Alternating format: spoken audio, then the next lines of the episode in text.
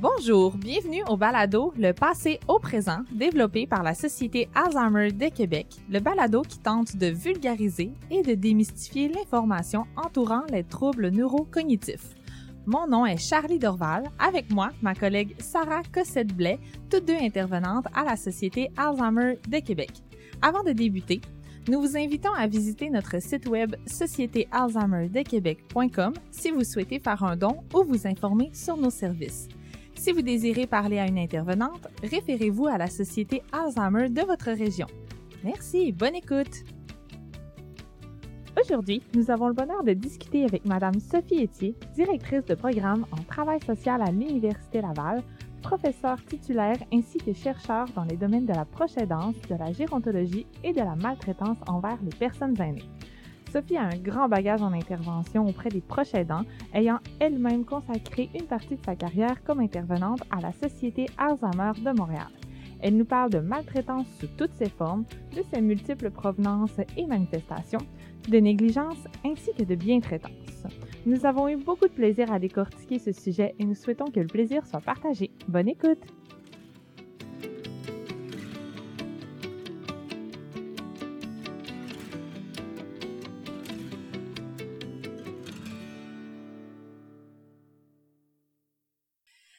Allô, bonjour. Sophie Etier, merci beaucoup d'être euh, d'être présente aujourd'hui. Euh, tu es professeur chercheur à l'université Laval. Aujourd'hui, on va parler de la maltraitance parce que c'est un sujet dont euh, ben, sur lequel tu as fait beaucoup de recherches.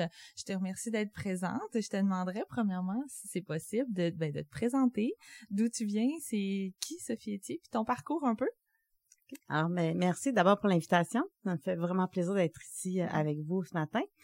Euh, donc, euh, comme tu disais, j'enseigne en travail social à l'Université Laval, donc à l'École de travail social et de criminologie depuis dix ans maintenant. Mm-hmm. Donc, j'enseigne les cours en gérontologie, particulièrement la maltraitance envers les aînés, l'approche aidance, et j'enseigne également le travail social de groupe, donc c'est une autre de mes spécialités. Mm-hmm. Et euh, moi, je proviens, ben, dans ma première vie, si on veut, ma première carrière, euh, j'étais à la Société Alzheimer de Montréal. Ah ouais. Donc j'ai commencé euh, comme intervenante là-bas pendant. J'ai fait mon stage en technique de travail social à la Société Alzheimer. Et ensuite, j'ai poursuivi là, à animer des groupes de soutien pendant plusieurs années, donc pour la Société Alzheimer de Montréal, mm-hmm. mais aussi Société Alzheimer de Laval, de la Rive-Sud. Et quand je suis déménagée au Manitoba, parce que j'ai enseigné là-bas aussi quatre ans avant d'enseigner ici, Mm-hmm. Et euh, j'ai contacté la Société Alzheimer du Manitoba et euh, j'avais également animé là, des groupes euh, de, d'entraide avec les proches aidants francophones. Oh, wow, OK. wow, OK. Intéressant. en, ce moment également, je suis aussi, peut-être ça vaut la peine de le mentionner, présidente du Carrefour des proches aidants de Québec, présidente du conseil d'administration. OK. Oui. Fait que, au niveau de la proche aidance, au niveau des troubles neurocognitifs, c'est vraiment un sujet là, que tu as que tu connais euh, oui depuis longtemps. depuis très longtemps. Et c'est pour ça entre autres là qu'on ben pas juste entre autres c'est pour ça qu'on mm-hmm. on, a, fait appel à toi pour mm-hmm. la, la, maltraitance parce que euh, je pense que tout le monde est un peu sujet à ça à subir la maltraitance euh, au, niveau, c'est ça, des personnes aînées en mm-hmm. général, mais aussi encore plus probablement avec les personnes qui ont des mm-hmm. troubles neurocognitifs. Euh, dans le fond, oui, excuse, vas-y. Non, non, non, non, vas-y, y a pas de problème. ben, en fait, euh, la maltraitance, en gros, tu sais, on entend de plus en plus ce terme-là, mais c'est c'est quoi concrètement la maltraitance? Comment qu'on fait pour ben le, le, le distinguer? Mm-hmm. Donc, c'est une bonne question. Il faut commencer par comprendre le, terme, hein, de, de, quoi on parle. Donc, le gouvernement du Québec vient de, lancer dans son plan d'action, son troisième plan d'action de lutte contre la maltraitance, donc une nouvelle définition euh, que j'ai sous les yeux parce que comme je la connais pas encore par cœur, comme elle est nouvelle. Donc, euh, il y a maltraitance quand une attitude, une parole, un geste ou un défaut d'action approprié, qui soit singulier ou répétitif, se produit dans une relation avec une personne, une collectivité ou une organisation où il, devrait y avoir de la confiance et que ça cause, intentionnellement ou non, du tort ou de la détresse chez une personne adulte. Donc, c'est une grande définition. Ce qui est intéressant dans cette mm-hmm. définition-là, c'est de voir que, euh, souvent, on pense que la maltraitance, c'est physique, tu sais, mm-hmm. bousculer quelqu'un, pincer, pousser quelqu'un, frapper quelqu'un. Ça, on, le conçoit bien comme étant des gestes de maltraitance. Mm-hmm. Mais on voit dans la définition qu'il n'y a pas que ces gestes de maltraitance physique, mais il y a également des attitudes, mm-hmm. euh, des paroles, euh, des ou, ne ne rien faire aussi, mm-hmm. hein, une absence d'action, un défaut d'action, c'est euh, c'est également de la, de la négligence, donc c'est également de la maltraitance. Euh, important aussi dans cette définition-là, qu'on parle de gestes singuliers, ben geste, attitude, parole, là, singulier ou répétitif. Donc ça peut n'être arrivé qu'une seule fois et c'est de la maltraitance quand même ou mm-hmm. ça peut être quelque chose qui se produit de façon régulière, fréquente et répétitive. Donc mm-hmm. ça aussi euh, c'est important. Un autre point important dans cette définition là, c'est euh, l'idée de la relation de confiance. Donc ça se produit dans une relation où on connaît les gens puis en, auquel on, en quel on devrait avoir confiance. Mm-hmm. Et donc, ce qui est différent d'un voie de fait qui pourrait se produire sur la rue, tu sais, on traverse la rue, puis il y a quelqu'un comme ça par hasard qui, mm-hmm. qui nous frappe euh, et où il vole notre sac à main, il part. C'est pas de la maltraitance, ça, c'est un vol de sac à main avec mm-hmm. voie de fait. Tu sais, c'est autre chose. La, la loi prévoit d'autres sanctions pour ça, c'est particulier.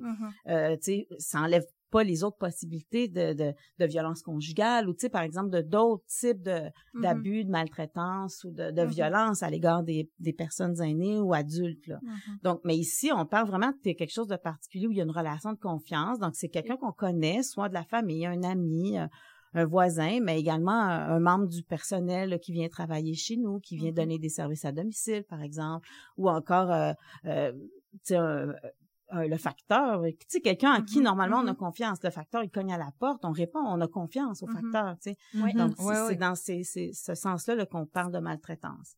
C'est très large, hein. C'est, sais, on, on se rend mm. pas compte à quel point il peut en avoir, tu sais, dans un simple, euh, une simple parole, il peut y avoir de la maltraitance. Tout à fait. Puis c'est ça va au-delà aussi de, de, tout ce qui est plus physique. Il y, a le, il y a le psychologique, mais il y a aussi bon la maltraitance au niveau financier. Mm-hmm. euh, ça aussi, on en parle. Hein, il y a le mois de la, la prévention euh, de la lutte contre la, la fraude en fait. Donc tout, tout l'aspect financier là, euh, c'est aussi à surveiller justement parce qu'on sait que ça, ça arrive fréquemment, puis que les personnes souvent plus âgées mm-hmm. et encore plus avec un trouble neurocognitif sont encore plus vulnérables à ça. On comprend pas nécessairement ce qui se passe. Mm-hmm. C'est plus facile d'habiter abusé. Euh, ben, en fait, la maltraitance, donc au-delà de la définition que je viens de nommer, elle se manifeste sous deux formes. Donc, ça peut être de la violence. Mhm. Donc, quand on parle de violence, c'est c'est le malmener quelqu'un, euh, mhm. faire agir contre sa volonté en, employant de la force ou de l'intimidation. Donc, c'est poser un geste violent, mais aussi sous forme de négligence. Mhm. Donc, ne, ne, pas faire quelque chose, comme on disait euh, tantôt.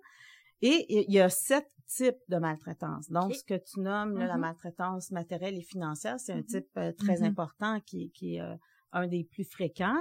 Mais on a également euh, de la maltraitance psychologique, physique, sexuelle, donc matérielle et financière qu'on a déjà nommé, organisationnelle.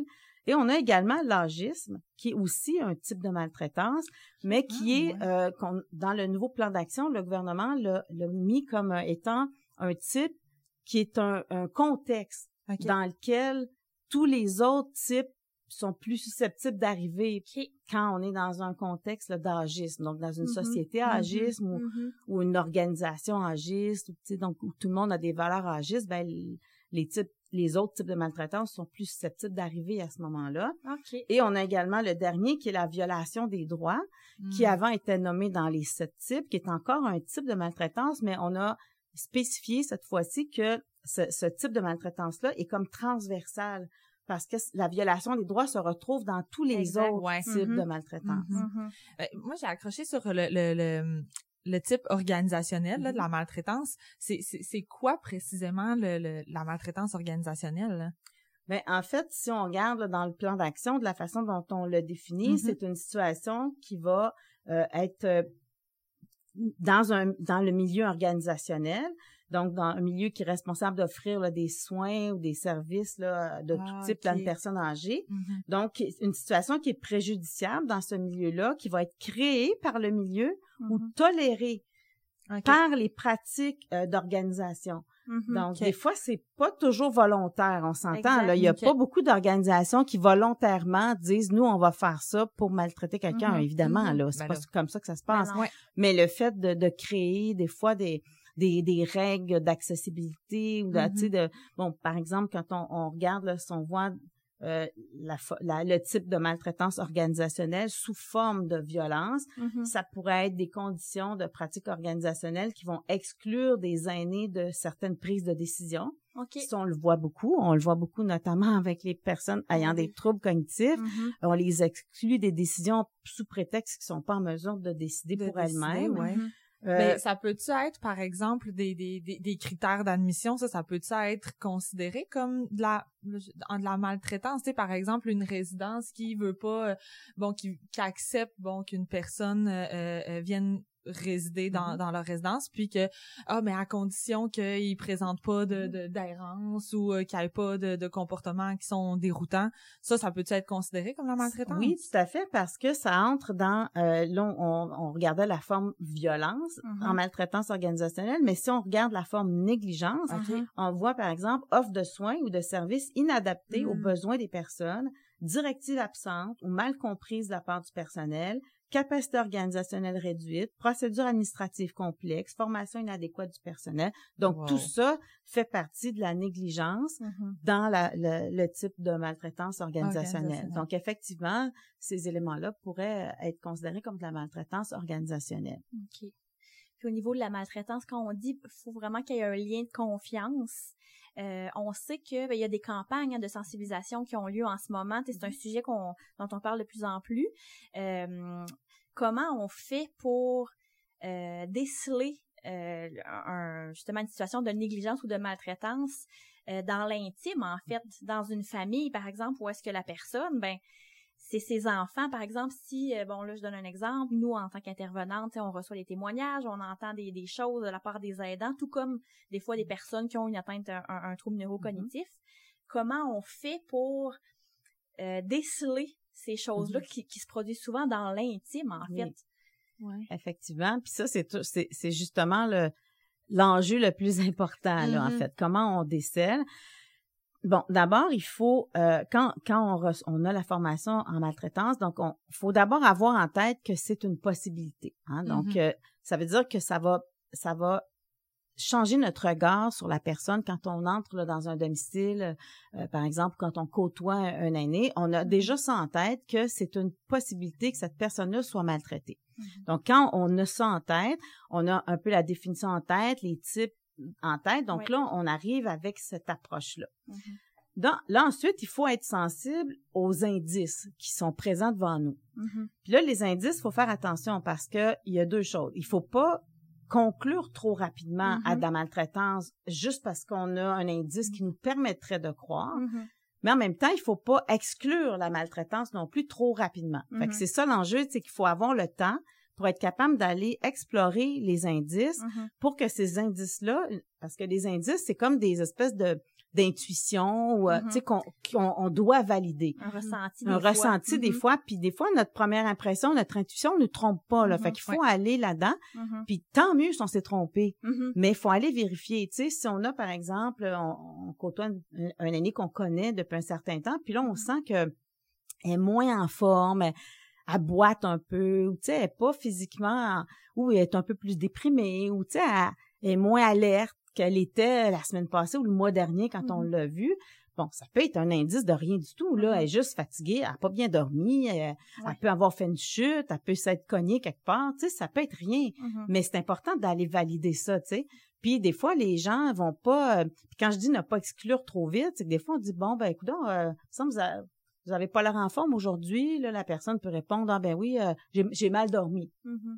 Check. On, mm-hmm. on, a posé la question, on m'a mm-hmm. répondu, c'est fini, puis on passe à autre chose. Mais attends, c'est ça, pourquoi vous avez mal dormi? Est-ce qu'il y a quelque chose qui vous préoccupe? Est-ce qu'il y a quelque chose qui va pas? Euh, tu sais, puis là, la, ah ben vous savez tu sais j'ai un cancer fait que c'est normal que tu sais je sois pas en forme ou j'ai la maladie d'Alzheimer fait que tu sais des fois bon c'est plus difficile pour moi mm-hmm. ok est-ce que vous avez quelqu'un tu sais à qui vous pouvez en parler? Tu sais ben votre fils là je, connais votre fils est-ce que est-ce qu'il est venu vous voir récemment? Est-ce qu'il est présent près de vous? Mm-hmm. ah, ben là elle peut répondre ah ben mon fils euh, il est pas bien ben disponible, ah, il est pas bien ben là, puis quand il vient, euh, tu sais, il, est pas, il m'aide pas bien ben. Ah, comment ça? Puis là, tu sais, on, mm-hmm. on parle, puis finalement, au bout de 15 minutes, on arrive à ah ben là le fils finalement il est peut-être pas si gentil que ça puis il est mm-hmm. peut-être pas euh, mm-hmm. il vient euh, tu sais le, premier du mois parce que madame elle a eu son chèque puis on le mm-hmm. revoit plus du mois puis tu sais là finalement on se rend compte que oui elle, elle avait l'air un peu déprimée. Sa première réponse, c'était j'ai mal dormi ou j'ai la maladie d'Alzheimer, c'est normal. Mais au bout du compte, c'est pas ça, là. C'est que son fils, il vient à chaque début de mois, il vient prendre son argent, il vient... Euh, ça lui crée de l'anxiété, ce qui fait qu'elle dort moins bien. C'est ça. Donc, si on ne pose pas ces questions-là, ben, on va passer à côté de quelque chose, tu sais, puis on va exclure trop vite la, possibilité d'une maltraitance. Oui, puis là, je pense que la difficulté est plus grande aussi parce que quand il y a une relation, quand c'est avec un proche, mm-hmm. puis que la personne, elle peut subir une certaine maltraitance, ben il y a aussi tout l'aspect culpabilité mm-hmm. et je veux protéger mon proche, c'est mon proche. Euh, mais en même temps, mon proche peut me causer du ben tort. Donc, il y, a ça, là. En même temps, c'est difficile d'accepter aussi que ton proche, euh, tu sais, par exemple, dans ce cas-ci, mm. ton fils te mm-hmm. maltraite. En euh, plus, il y, a tout ça. Donc, il y a toute la, la honte, justement, tu sais, comment j'ai élevé mes enfants si en tu sais, à la fin, comme ça, de ma mm-hmm. vie, il m'exploite, il mm-hmm. abuse de moi, ou tu sais, il me vole, ou il, me blesse. Bon, il y a la honte, il y a la culpabilité, il y a... Il peut avoir du déni le déni, oui, mm-hmm. effectivement, on le voit même pas, on se rend même pas compte là, tu sais, ah, il y a besoin d'aide, il faut qu'il paye sa la pension alimentaire pour pour mes petits enfants, puis euh, mm-hmm. tu sais, c'est ça. Donc les, les gens le voient pas eux-mêmes, ils nient. Euh, aussi, les, les aînés aiment ces personnes-là. Ben puis des fois, c'est les seuls liens qu'ils ont significatifs. Sais, en vieillissant, si on n'a plus de conjoint ou on n'a pas eu de conjoint, on n'en a pas eu, tout ça. Il y a moins en moins d'amis. il y a moins en moins d'amis, il y a les frères et sœurs, ces gens-là décèdent autour, donc il y a moins de mm-hmm. monde, là. Puis mm-hmm. si les, les seules personnes ou la seule personne qui reste est celle qui, qui les maltraite, ben pour certains, c'est même mieux que rien. tu sais, c'est mieux d'avoir une relation peut-être un peu tout croche que de pas en avoir du tout pour ces gens-là. Pour beaucoup de personnes, en fait. Effectivement. Donc, il faut faire attention parce que c'est très délicat. Vraiment. Puis si on aborde ça de trop de front, mm-hmm. puis tu sais, quand la personne nous raconte, bon, si on reprend mon exemple de tantôt, ben, tu sais, le fils qui est bon, il vient une fois par mois. Là, tout de suite, on lui dit, ah ben ça, c'est de l'abus, tu sais, c'est de la maltraitance financière, là, là on va, on va la, la perdre, là, parce qu'elle va reculer, puis elle va dire, non, non, puis là, il va y aller tranquillement, puis il faut voir quelle est sa perception à elle de ça. Mais vous, qu'est-ce que vous en pensez de ça? Est-ce que ça fait votre affaire? Tu sais, peut-être la madame est super riche, puis ça, ça la dérange pas que son, son fils, il vienne une fois par mois lui prendre, tu sais, lui demander un peu d'argent pour ses enfants, il n'y a pas de mm-hmm. problème. Mm-hmm. C'est pas la même situation que si il vole l'argent dans son dos ou si elle a pas d'argent puis il en, mm-hmm. prend quand même lui en donner. C'est ça, tu sais il y a des degrés, tu sais quand on dit dans la définition, il faut que ça cause du tort et de la détresse. Ben c'est ça aussi qu'il faut valider. Est-ce que ça cause du tort et de la détresse? Parfois mm-hmm. non, pas tant que mm-hmm. ça. Ça veut pas dire que c'est pas grave la situation, mais il faut quand même, tu sais, faut, faut, faut analyser les choses. Donc pas aller trop vite et pas aller euh, au devant trop de la personne, faut lui faire dire et lui faire réaliser elle-même. Uh-huh. Qu'une fois qu'elle elle l'a nommé, là on peut y aller. Uh-huh. Ben ça ressemble à l'intervention en général. Hein? Oui, tout à fait. Exact. C'est ça. C'est en mm-hmm. creusant qu'on apprend justement des détails qui peuvent être de plus en plus importants. Tu sais, comme on dit toujours en intervention, tu sais, il faut pas tirer les gens puis il faut pas non plus les pousser dans le dos, il faut les accompagner, il faut marcher à côté. Fait en maltraitance, c'est encore d'autant plus vrai là, mm-hmm. si tu pousses dans le dos quelqu'un pour dénoncer une situation ou, prendre conscience, ça marchera pas là, puis la tirer non plus, ça veut pas. Mais si on l'accompagne lentement, puis qu'on suit son rythme, c'est mm-hmm. important de respecter son rythme. Et son rythme à elle, c'est pas forcément notre rythme à nous. En effet. et leur solution, c'est pas forcément les solutions auxquelles nous on aurait pensé. Mais c'est toujours de considérer qu'on n'est pas non plus dans leur dans leur situation. C'est pas nous qui la vivons, puis c'est facile d'un point de vue extérieur de se dire, ben là voyons, et vous subissez de la maltraitance, euh, mm-hmm. votre proche vous maltraite, donc vous devriez faire ça, ça, ça. C'est pas rationnel. C'est pas hein? rationnel, non, c'est ça. Il y a beaucoup d'émotions en arrière de ça qui peut rentrer en ligne de compte, puis effectivement. Puis des fois, tu sais, on en arrive avec la discussion à, à faire prendre conscience à la personne de ce qu'elle vit, puis là, elle, peut admettre la situation, mais mm-hmm. choisir de pas modifier cette situation-là. Mm-hmm. Exactement. Puis ça, ben c'est difficile pour l'intervenant parce que quand on le sait pas, on le sait pas à partir du moment où on le sait, puis qu'on sait qu'elle le sait, mm-hmm. c'est difficile de dire OK, on fait rien. Euh, tu sais ça c'est embêtant, mais en même temps ben elle est peut-être pas prête. Puis là, on ouvre ça, on, la personne elle sait puis, puis on lui dit tu sais bon ben on en a parlé. Maintenant c'est votre choix, c'est votre décision, je respecte ça, mais sachez que je suis là pour vous. Donc s'il arrive quoi que ce soit, parce que la maltraitance, de façon générale, ça suit un, tu sais, il y a un cycle, là. Puis c'est, ça, ça augmente, là. C'est pas quelque chose, en général, qui va diminuer ou arrêter. Même si parfois ça arrive. Ça peut être temporaire, un petit-fils ou une petite fille qui a besoin d'argent, qui va un peu soudoyer la grand-mère pour aller chercher des sous mm-hmm. pour une période, là, puis après ça, ça va se tasser, puis ça va être correct, ça arrivera plus. Uh-huh. C'est possible. Mais en même temps, tu sais, parce que la personne a vu ça possible, ben tu sais, ça se peut que ça revienne, tu sais, parce que ça c'est simple, tu sais. Donc, euh, faut penser que ça risque de, se détériorer. Mm-hmm. Et les types de maltraitance qu'on a nommés sont souvent euh, plusieurs en même temps. Là, au moins, tu sais, ça commence tranquillement, puis là, ça ajoute un autre, puis un autre, puis un autre. Puis surtout dans les cas de justement de troubles cognitifs où on voit que la personne va oublier, va, mm-hmm. tu sais, fait que là, on peut facilement rajouter des affaires sans trop que ça paraisse. Mm-hmm. Puis de toute façon, si elle dit quelque chose, ben les gens la croiront pas. Tu sais, les gens ont souvent l'impression d'être volés, tu sais, quand avec la, maladie d'Alzheimer. Donc, euh, quand la personne dit qu'elle s'est fait voler, ben il y a plus grand monde qui la croit autour Exactement. là. Puis on sait hein, souvent que, tu sais, on entend beaucoup les des proches aidants qui vont nous dire, ben moi mon proche avec le trouble neurocognitif qu'il a, il est devenu beaucoup plus suspicieux. Hein, il a, on a, la personne a, a peur de perdre le Mm-hmm. Contrôle et elle sent qu'elle est en perte de mm-hmm. capacité. Donc, ben, on essaye, la personne va essayer de garder un petit peu le, contrôle sur mm-hmm. sa vie, ce qui est légitime. Hein. Mais euh, c'est ça, ça va faire que si il y a des choses qu'on comprend pas, ben, mm. on va, la personne va devenir suspicieuse à l'égard de ses proches. Là, c'est encore plus dur de déceler, là. parce que là, euh, on sait que la maladie fait que la personne devient, mm. justement, peut, peut euh, en venir qu'à accuser ses proches de l'avoir volé, de l'avoir donc là. Puis un proche pourrait en profiter, tu sais, voyant justement qu'il est toujours en train d'accuser tout le monde, puis que tout le monde sait que c'est mm-hmm. faux, ben il dit ok, moi je vais le faire pour vrai, puis ça va passer parce que. à l'inverse, les gens qui ont des troubles neurocognitifs peuvent aussi pas être en, en, en mesure d'avoir conscience de leur bien puis de, de, mm-hmm. leur capacité financière, etc. des fois ils vont donner, ils vont donner, mm-hmm. croyant qu'ils ont les moyens de le faire. Exactement. Ou ils se souviendront, voyons, ils se souviendront pas nécessairement d'avoir donné. Moi, ça m'est arrivé. Une proche me dit l'autre fois, dit ma mère, elle, elle a donné à un 20 dollars à mon petit fils, à mon fils. Après ça, elle m'a donné un, 40 dollars à mm. moi. Mais elle dit, tu sais, cet argent-là, j'en ai pas besoin. Qu'est-ce que je fais avec? Parce qu'elle en donne à, tous les jours. Mm. Mais tu sais, c'est des 40, des 20 dollars de moins dans ses poches à elle. Mm-hmm. Fait que, tu sais, c'est toujours de savoir, tu sais, il y en a qui peuvent en profiter de ça, justement, de cette générosité-là qui est qui est, volontaire, mais qui est volontaire dans un contexte de trouble neurocognitif, c'est autre chose. C'est vraiment particulier et délicat, vraiment, vraiment. Ben, on se rend compte que les gens qui ont des troubles neurocognitifs sont, sont, sont tellement euh, vulnérables, donc ils mm-hmm. sont justement plus, euh, je vais pas dire propices, là, mais qui sont plus euh, susceptibles, susceptibles mm-hmm. effectivement d'être.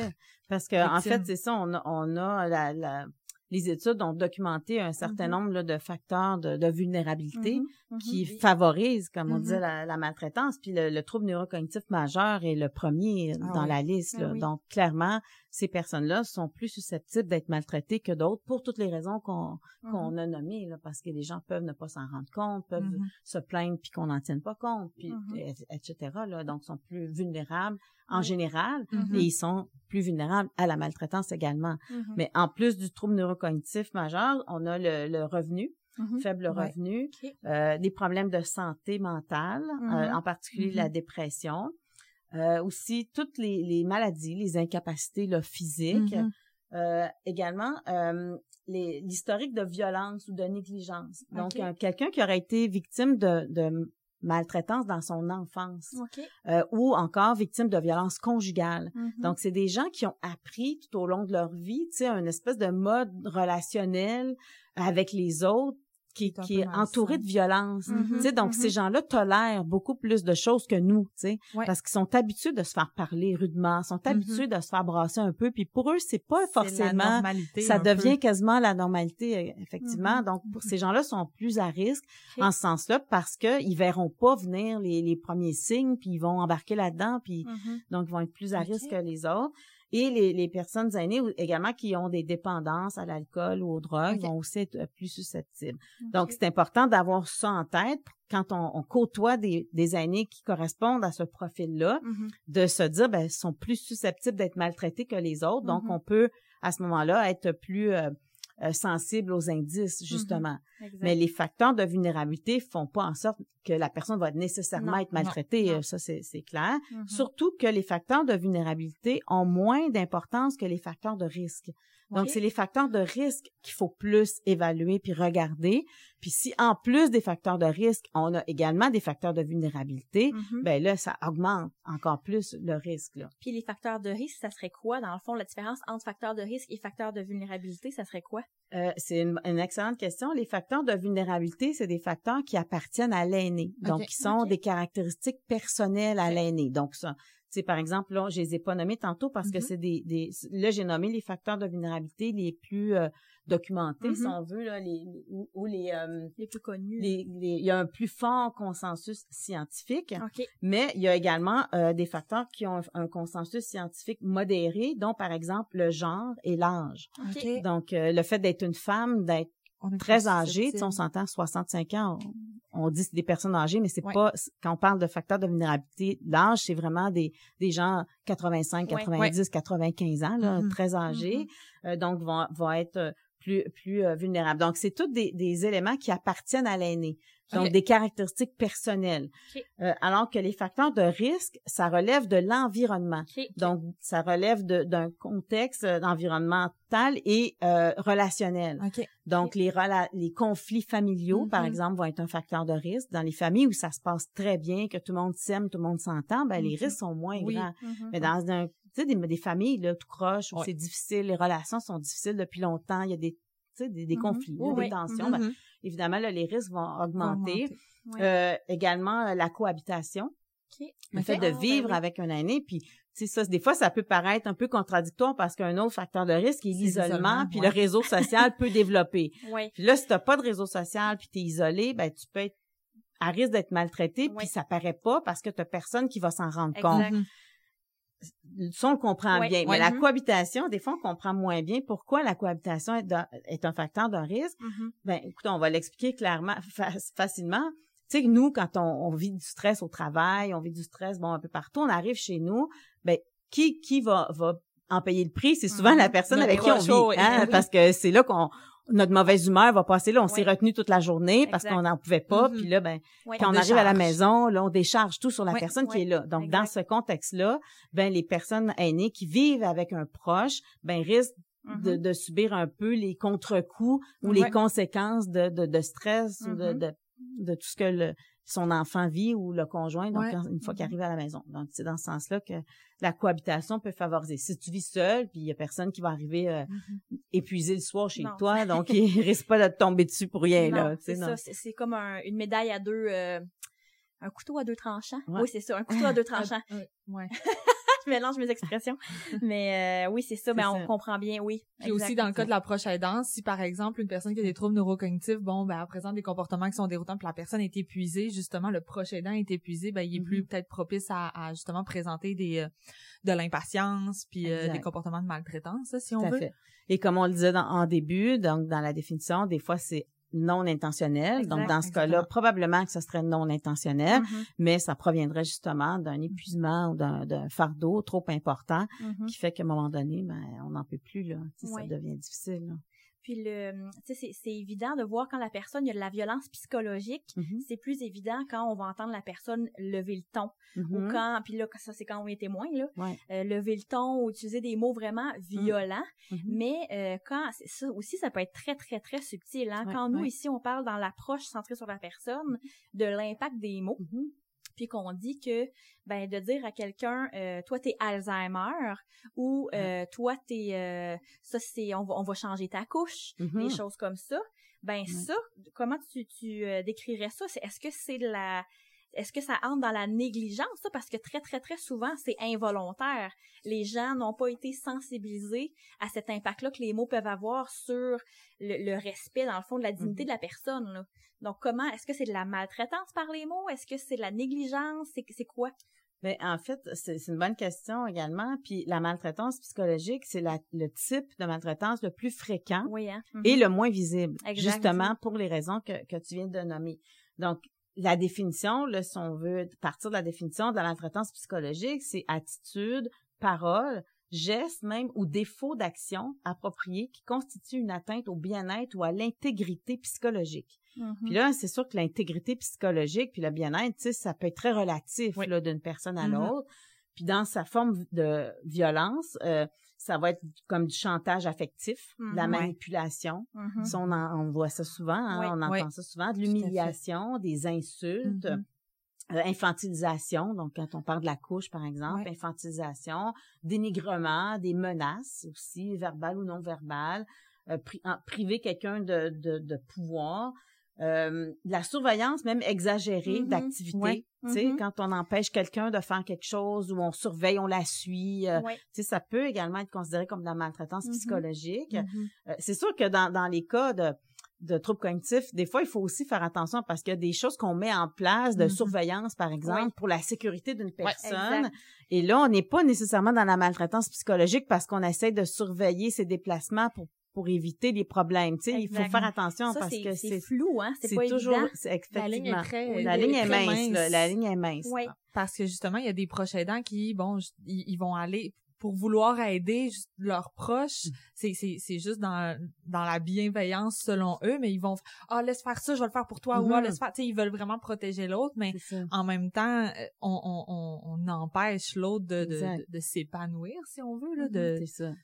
Donc, faut faire attention parce que l'enjeu de protection puis de sécurité peut avoir le dos large. Oui, Mais exact. derrière ça, il pourrait y avoir de la maltraitance psychologique qui Mhm. s'ajoute ou euh, Mhm. sans, sans le vouloir Mhm. parce qu'on veut trop Puis priver protéger. la personne de ses droits, en fait, puis Oui. de ses libertés, là. Tout à fait. C'est ça. Et tu sais, le diagnostic d'Alzheimer n'enlève pas tous les droits à la personne. Non, là. Donc, il y a encore énormément de choses qu'elle peut faire, qu'elle peut Mhm. décider jusqu'à la fin presque. là. Donc, c'est important de, de maintenir ça. Là. Exact. Mhm. Puis, donc là, j'ai parlé de la forme violence. Puis dans sa forme négligence, ben, c'est plus euh, du rejet, euh, de l'isolement social, de l'indifférence, du désintéressement ou l'insensibilité. Mhm. Tu sais, ça, c'est pas si facile que ça à, à déceler, là. Non. Donc, euh, quand les proches, tu sais, on, on voit, là, euh, les proches aidants, euh, c'est jamais toute la famille, là. Il y en a souvent Non. un, deux. Il y en a plusieurs qui sont juste pas là dans l'histoire. Est-ce Mhm. que ces gens-là, pourquoi ils sont pas là? Il y a toutes sortes de raisons, Mhm. mais ça pourrait être là-dedans. Il pourrait y avoir du rejet, de l'indifférence, Mhm. tu sais, des choses. euh, donc, on voit les... c'est pas facile, là. C'est- ça, facile à identifier, tranché. Mhm. Puis à l'inverse, dans le fond, on parle des facteurs de risque, des facteurs de vulnérabilité. Qu'est-ce qui fait partie des facteurs de protection? Euh, Il y, a les contraires de tout ce que tu as nommé, Mhm. j'imagine, mais qu'est-ce qui serait vraiment là le, le- un idéal pour ce, ce- pour éviter de de tomber ça, dans...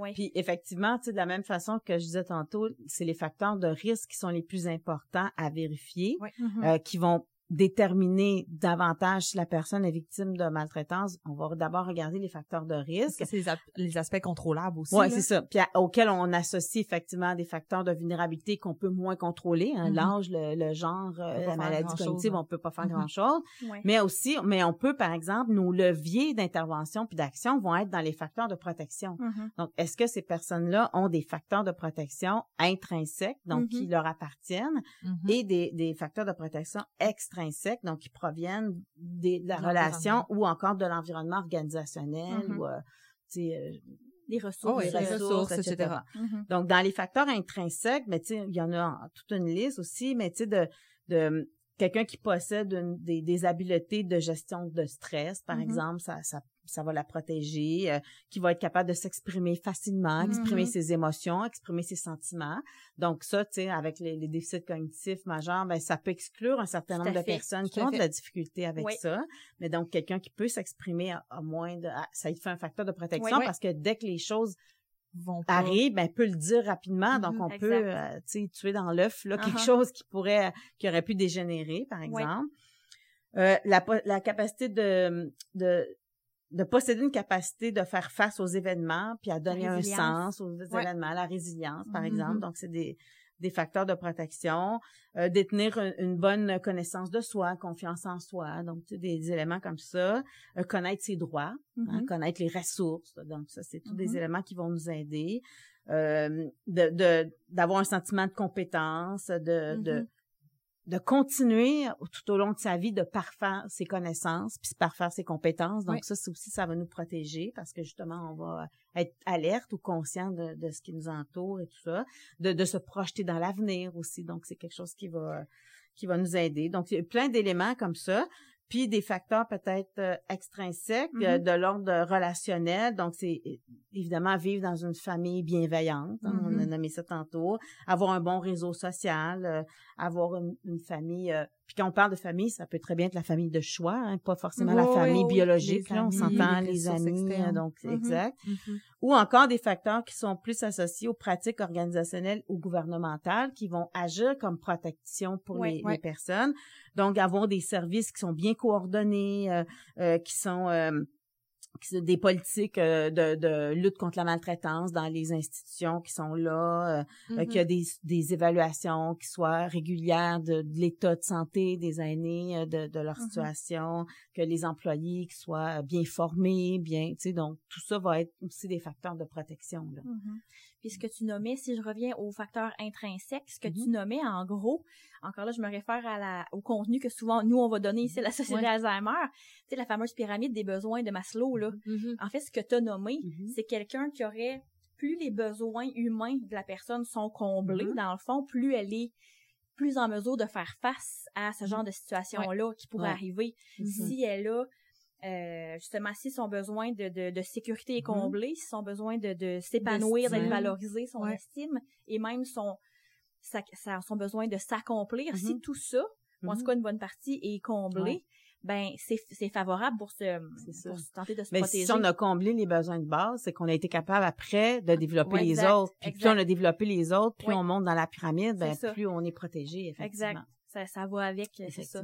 Mm-hmm. On, a parlé de, de, plusieurs types de, de, de maltraitance, puis il y en a un qui est je pense qui est plus difficile, plus tabou à parler, c'est celui de la maltraitance sexuelle. Mm-hmm. euh, on en a, euh, on en, comment qu'on fait, tu sais, pour parce que là, je sais qu'il y a, bon, niveau violence, niveau négligence, chez les aînés, souvent, on, considère que, surtout dans les résidences, là, ce qu'on voit, c'est qu'on considère que, ben, les aînés peuvent pas avoir de, de, mm-hmm. de, vie sexuelle, etc.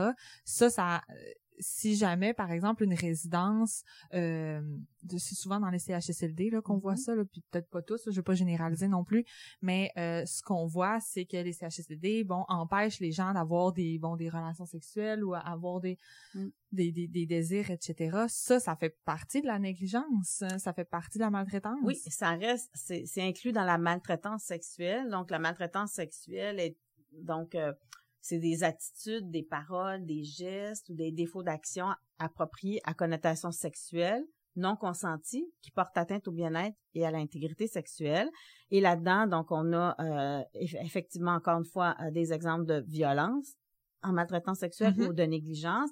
Puis la négligence, ben, c'est privation d'intimité. Mm-hmm. Traiter la personne aînée comme un être asexuel mm-hmm. hein, ou l'empêcher d'exprimer sa sexualité. Donc, ça, c'est des exemples de négligence qui sont dans le type de maltraitance sexuelle. Souvent, Donc, on le voit, comme je disais, dans les résidences parce que les gens sont inconfortables avec ça. Mm puis on sait pas comment gérer ça. Puis c'est normal parce que c'est pas facile à gérer mm-hmm. dans un contexte où ce que les gens habitent pas en mm-hmm. communauté, mais presque. Des fois, surtout dans des dans des unités où est-ce que des fois, y a, les portes ne peuvent pas se barrer parce que, bon, les gens... Euh, peut-être que le trouble neurocognitif est rendu avancé et tout mm. ça mais c'est ça, on, on, a de la misère à encadrer ce genre de comportement-là. Mm. Donc, mm. c'est plus facile de dire, ben, on va essayer que ça n'ait pas on lieu. Mais là, on Puis respecte aussi pas le droit de la personne. Mm-hmm. Puis aussi la ligne de, ben, la personne, est-ce qu'elle est vraiment consentante ou pas? Mm-hmm. Est-ce qu'elle est en mesure de donner son consentement? Ou... Puis, tu sais, faut admettre que socialement, c'est assez nouveau, là, dans le sens que, tu sais, là, on est dans un, un, vieillissement de la population. Puis, tu sais, il y a quelques années, les gens vivaient pas aussi longtemps. Puis, euh, mm-hmm.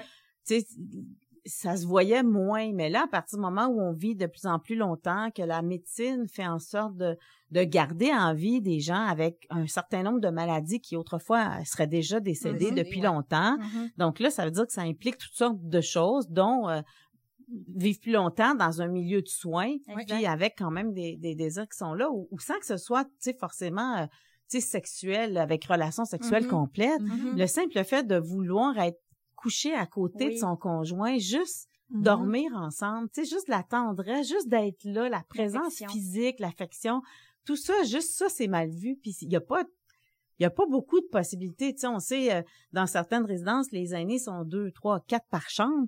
Euh, dans certains CHSLD, comment tu veux, puis dans un lit simple d'hôpital avec des barreaux, euh, qui est haut, souvent, comment tu veux créer une, espèce d'intimité dans ce contexte-là, d'aller mm-hmm. dormir, t'étendre à côté de ton conjoint quand il y a trois autres personnes dans la mm-hmm. chambre. Tu sais, c'est sûr mm-hmm. qu'on n'est pas dans un contexte qui le permet.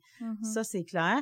Mais ça commence à changer, je pense. Qu'on on a compris, tu sais, que qu'il y a, y a, oui, un, besoin, d'intimité, de, de, sexualité pour certains. Euh. Là, on a, dans les nouvelles maisons des aînés, on n'a pas, on a prévu des chambres individuelles. Mm-hmm. je crois que là, on arrive à, à mmh quelque chose comme ça. Là. Mais c'est mmh sûr que ça va demander un temps d'adaptation à tout le monde, aux mmh intervenants aussi, parce qu'on a l'habitude d'entrer dans les chambres. D'abord, les portes sont jamais fermées. Euh, puis quand les portes sont fermées, on frappe pas, on rentre dans la chambre, tu sais, comme si on était chez soi. Ça, c'est une forme de violence. Hein. Aussi. Euh, je pense qu'il y a une campagne en ce moment, euh, la campagne là où est-ce qu'ils ont fait j'ai pas le, nom de la campagne comme telle, mm. mais c'est vraiment en lien avec la maltraitance. Mm. Puis ils ont enregistré des vidéos, mm. euh, par exemple une grand-mère avec sa petite fille. Euh, puis ben justement le toc toc toc là mm-hmm. cogné. Euh, c'est un, c'est un gros minimum. si on se met dans, oui, si on se met dans la peau de la personne qui est dans la chambre, mm-hmm. peu importe son âge, peu importe sa condition, ben c'est le respect de l'intimité. Ben, tout à fait. Donc ça c'est c'est il y a une campagne là-dessus en ce moment. Puis est-ce que ça m'apporte ça m'amène à une autre question. Est-ce que dans le, dans le domaine de la recherche, vous avez déjà été en mesure de constater les impacts de ces campagnes-là de sensibilisation puis du, du plan gouvernemental? Est-ce qu'on voit déjà des, des, euh, changements? Des changements? Ben, en fait, euh, ce que j'en sais, c'est que les campagnes euh, de, de sensibilisation, dans les trois plans d'action, on a eu des campagnes là, euh, qui ont, les premières premières étaient avec Yvon Deschamps qui nous expliquait c'est quoi la maltraitance mm-hmm. envers les aînés. Oui. Je sais pas si vous vous rappelez de ça, ça fait quand même un certain nombre d'années, je ne sais pas bien, bien, bien. Et ensuite, tu sais, ça c'est dans le plan d'action 2010-2015, fait que ça fait quand même un certain temps. Et donc, on a commencé par démystifier c'est quoi la maltraitance. Mm-hmm. Après ça, dans l'autre campagne qui a suivi, c'était la, la campagne avec euh, la chanson là, euh, La vie en rose. Euh, puis on n'avait pas de parole, on avait juste la chanson. Puis ce qui était illustré, mm-hmm. c'était le contraire de ce qui était dit dans la chanson. Mm-hmm. Donc on voyait des, de la maltraitance. Puis donc c'était, tu sais, le message était très fort parce qu'on n'a rien dit, mais juste voir puis puis voir le la contradiction avec ce qui était ce qui était chanté donc ça, vraiment ça c'était vraiment intéressant donc ça ça a été dans la première batch là de, de campagne publicitaire puis on l'a repris cette campagne là après dans la, deuxième euh, étape puis là on a sorti des nouvelles tu sais on, voit qu'on qu'on change un peu de stratégie d'une campagne à l'autre là puis on, oui il y a une progression parce que là on mm-hmm. considère que les gens sont sensibilisés sont au début, on voulait sensibiliser, c'était quoi? Ensuite, ça a été plus de voir les impacts pour la personne aînée. Là, on est comme rendu ailleurs, tu sais, comment on peut agir, comment on peut changer les choses, mm-hmm. chaque personne, qu'est-ce qu'on peut faire, qu'est-ce qu'on peut dire? Donc, tu sais, mm-hmm. on, évolue à chaque fois là, au niveau là, des campagnes. À ma connaissance, il n'y a pas d'études sur l'impact de ça. Puis c'est très difficile à identifier les impacts de ça parce que, tu sais, chacun reçoit ça chez eux. Il y en a plein qui l'ont vu, la campagne, il y en a qui l'ont pas vu. Euh, sais, mais ce qu'on peut dire, c'est que quand les campagnes sont, sont publicisées, là, mm-hmm. Les gens qui, la ligne aide à but aîné reçoit plus d'appels. Donc, ça, ça fonctionne dans ce sens-là. Mm-hmm. En tout cas, les gens sont plus sensibilisés puis ils vont appeler pour avoir de l'information, appeler pour dénoncer, appeler pour avoir de l'aide. Donc, ça voudrait dire que ça fonctionne. Mais je suis pas sûre qu'il y a une étude qui le démontre, là, scientifiquement, mais on le voit euh, dans la pratique. Donc, les organismes d'aide reçoivent plus d'appels. OK. Euh, Intéressant. Mm. Merci pour l'exposé un mm. peu euh, historique, si on veut, parce que c'est ça, au niveau de la mm. progression des, de la diversification des stratégies, mm-hmm. on, je, une campagne à long terme là. Oui, oui ça, ça fait depuis 2010, tu sais à peu près là qu'on mm-hmm. qu'on est là-dessus, puis c'est pas c'est pas des campagnes individuelles là, c'est tout mm-hmm. prévu en fonction de l'évolution puis la société change aussi. Ouais, ça. On a beaucoup aussi de, de, il y a une sensibilité envers la diversité mm-hmm. des individus. On parle diversité de genre, on parle mm. diversité, mm-hmm. euh, je sais pas si c'est le bon terme, mais ethnique, mm-hmm. euh, culturelle en fait. Donc il y, a, il y a ces sensibilités là aussi qui sont relativement nouvelles de mm-hmm. cette manière-là, qui sont dont on prend en compte là, euh, qu'on prend en compte en fait pour les, euh, les puis, stratégies. Puis tu sais, les années de 2010, ils sont c'est pas les mêmes années que les, les, années de 2023 tout à là. Fait. Il y en a qui étaient des jeunes aînés en 2010 qui sont des plus vieux aînés en, 23, mais il y a des nouveaux aînés en, 23 qui étaient pas aînés en 2010 là. Non. Puis donc ces gens-là ont vécu dans une autre époque, puis tu sais ça plus à chaque cinq ans, à chaque dix ans, on renouvelle un peu la, clientèle, le type d'aîné, puis le type de, l'âge des intervenants, tout ça vit dans une autre époque, donc on, mm-hmm. ça, ça me bouge beaucoup là. Oui, puis ça, ça bouge plus vite aussi qu'auparavant. Euh, bon, mm-hmm. on parle, euh, j'ai déjà j'ai entendu récemment que quand on parle d'une génération, auparavant mm-hmm. on parlait de 25 ans. Maintenant, une génération c'est beaucoup plus court que ça parce que ça va change. Vite, exact. Et une chose dont on n'a pas parlé, c'est qu'avec les réseaux sociaux, avec euh, tous les moyens technologiques, les plateformes diverses euh, les transferts bancaires, les, les mm-hmm. paiements, tout ce qui est technologique avec Internet. Ça, c'est, ça l'ajoute des risques aussi. La, la, autant, bon, la technologie, on sait que ça mm-hmm. peut nous servir à plein, plein, plein d'égards, mm-hmm. mais euh, ça l'ajoute des facteurs de risque. Puis on en voit dans notre clientèle mm, ici des proches aidants qui disent, ben, euh, tu sais, ça, mm. ça, le fait que mon proche, par exemple, qui a un trouble neurocognitif, euh, soit soit encore capable de d'aller sur internet, mm. euh, voir son voir son ses comptes. Euh, il y a des il y a de la des, des de, de l'hameçonnage en fait, des mm-hmm. tentatives qui arrivent par internet, par les courriels, mm-hmm. par les réseaux sociaux, par tu sais au niveau bancaire et tout ça. Donc ça l'ajoute Mm. Le, c'est ça la complexité de, pour gérer tout ça là. Mm-hmm. Ça c'est nouveau aussi, il y avait pas ça mm. euh, de cette manière-là il y a, il y a même 10 ans, 20 ans, 30 ans là.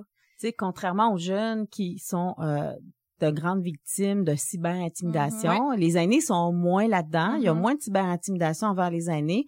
Mais par contre, justement, la sophistication de tous ces moyens technologiques-là qui, fait en sorte que on est face à plus de problèmes de d'abus financiers euh, en raison de ça parce que c'est beaucoup plus facile euh, aller dans le compte de banque de quelqu'un par internet qu'avant. Ben avant il fallait mm-hmm. aller à la banque puis là ben le monsieur à la banque qui connaît l'aîné euh, qui comprend pas pourquoi c'est toi qui vas dans son compte, tu sais, mais là, ça paraît pas, là, si t'as le code, là, bing bing sur Internet, ça prend mm-hmm. trois minutes, tu viens d'aller chercher 500 dollars dans le compte de quelqu'un, là, en quelques secondes, tu fais un transfert, puis une fois que tu as fait le transfert une fois, ben tu as son mot de passe, tu, tu le ah refais après plusieurs fois, mm-hmm. c'est très facile aujourd'hui là. C'est ça, puis ça c'est nouveau quand même, c'est ça. tout à mm-hmm. fait. Ça l'ajoute au risque. Puis la mesure, la personne est peut-être pas nécessairement en mesure, comme tu dis, d'aller voir elle son compte, les transactions qui se passent dans son compte, fait qu'elle fait mm-hmm. confiance à son poste. Puis ça, ça m'amène à, tu sais, tu parlais tantôt des, des euh, du lien de confiance. Ça prend un lien de confiance avec la personne maltraitante euh, versus la personne maltraitée. Mais au-delà de ça, y a-tu un profil type de personne qui euh, sont plus propices à euh, maltraiter, à poser des, actes, de maltraitance. Ben, tu sais, quand on regardait tantôt les facteurs de risque, euh, puis qu'on regardait, tu sais, les conflits familiaux, la cohabitation, l'isolement, tout ça. Donc, en lien un peu avec ça, ben, les, les personnes qui sont susceptibles d'être maltraitantes, bien que c'est toujours un peu dangereux de faire des profils types de personnes maltraitantes parce que si on mm-hmm. n'est pas là-dedans, on se dit OK, je suis correct, mais c'est pas parce qu'on n'est pas là-dedans que ça n'existe pas, tu sais. Donc, mm-hmm. faire attention. Mais dans, dans le même sens, donc le fait euh, euh, donc les personnes maltraitantes, donc dans ce qu'on a pu constater dans, les études, là, ce qui ressort le plus, c'est euh, auraient un faible réseau social, vivraient de la solitude, euh, sont des personnes avec un tempérament euh, plus euh, hostile, donc des gens plus agressifs, plus, des gens qui sont plus réfractaires à tout, mm-hmm. là, des gens, des gens qui ont aussi des problèmes de dépendance, que ce soit l'alcool, aux drogues, aux jeux, autant une dépendance de ce type-là qu'une dépendance fonctionnelle, émotionnelle ou financière à l'égard de l'aîné. Mm-hmm. Donc ça, ça crée entre eux une relation qui peut devenir malsaine, qui mmh, peut déboucher euh, sur de la maltraitance. Là. Donc, euh, la, on parlait tantôt de facteurs de risque de conflits familiaux. Donc, si on est une personne qui est en conflit avec l'aîné, ben ça peut faire de nous une personne susceptible. Euh, donc, les proches aidants qui vivent un stress ou un fardeau, un épuisement, peuvent être mmh parmi ces, ces ce profil-là. même, il y a des des des personnes maltraitantes qui ont aussi des troubles cognitifs. Puis dans le fond, ils se retrouvent malgré eux à être maltraitants, des fois sans s'en rendre compte. Donc, par mm-hmm. exemple, envers un, le conjoint. Mm-hmm. Donc, c'est intéressant, effectivement, parce qu'on mm-hmm. en, on en avait discuté là, euh, c'est la, semaine passée de, de ça, parce que oui, on, on parle souvent, bon, de, des prochains aidants, on parle souvent, on parle plus souvent des proches aidants qui sont euh, qui peuvent être plus propices à bon poser des actes de mhm. maltraitance mais à l'inverse il y a des proches mhm. aidants qui subissent la maltraitance mhm. de leurs proches qui ont des troubles neurocognitifs parce que la personne bon elle, présente des comportements plus agressifs euh, tu sais dépendamment de sa personnalité avant aussi on, le voit des fois des, ça arrive plus régulièrement, c'est des proches aidantes qui, qui subissent la maltraitance, puis on, en entend, puis des fois ils sont comme très euh, euh, très vulnérables par rapport à ça, puis c'est comme si elles, elles, peuvent rien faire. Il y a aussi, je me permettrai d'ajouter, c'est ça que si tu parles des proches aidants, beaucoup des femmes, ouais. euh, faut ajouter à ça le facteur aussi générationnel. Hein. Mm-hmm. Il y a plusieurs proches aidantes qui vont euh, nous dire, ben moi, mon conjoint a toujours été autoritaire mm-hmm. euh, contrôlant et contrôlant mm-hmm. c'est lui qui gérait beaucoup de choses dans le couple et là mm-hmm. il devient malade et, là il reçoit un diagnostic et il y a certains comportements qui apparaissent de par la maladie et euh, bon souvent on dit que la personnalité ne disparaît pas hein. il y a certains comportements certaines tendances traits de personnalité qui vont au, contraire s'amplifier s'accentuer et mm. donc là ben on trouve une détresse chez ces puis encore là il y a des proches aidants je veux pas euh, dans le fond, je veux pas exclure les hommes là, du mm-hmm. fait qu'ils peuvent être euh, vivre dans cette situation-là aussi, mm-hmm. mais il y a beaucoup de femmes, mm-hmm. on le voit, beaucoup de femmes qui se retrouvent là, c'est ça, dans un contexte où est-ce que ben elles subissaient déjà une certaine euh, euh, autorité, un certain mm. contrôle de la part du conjoint, une pression, tout à mm. fait. Puis que là, ben, ça s'additionne mm. de, de certains comportements causés par la maladie. Donc, puis on le voit, on le constate qu'il mm. y a de la détresse là qui vient de ça. Donc là, on tombe dans une dans une condition de maltraitance là. Mm-hmm. Ben, je suis contente qu'on aborde les proches aidants parce que justement, bon, c'est c'est mon, mon champ d'expertise et mon champ de, de recherche là, tout mes, plus récentes recherches portent là-dessus.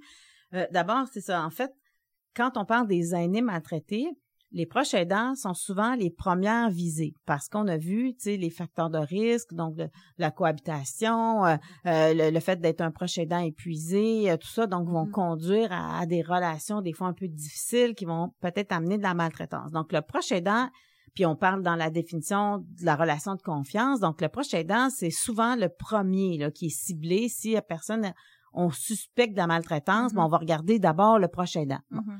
Avec raison, c'est sûr, parce que ça vient souvent de là, c'est correct.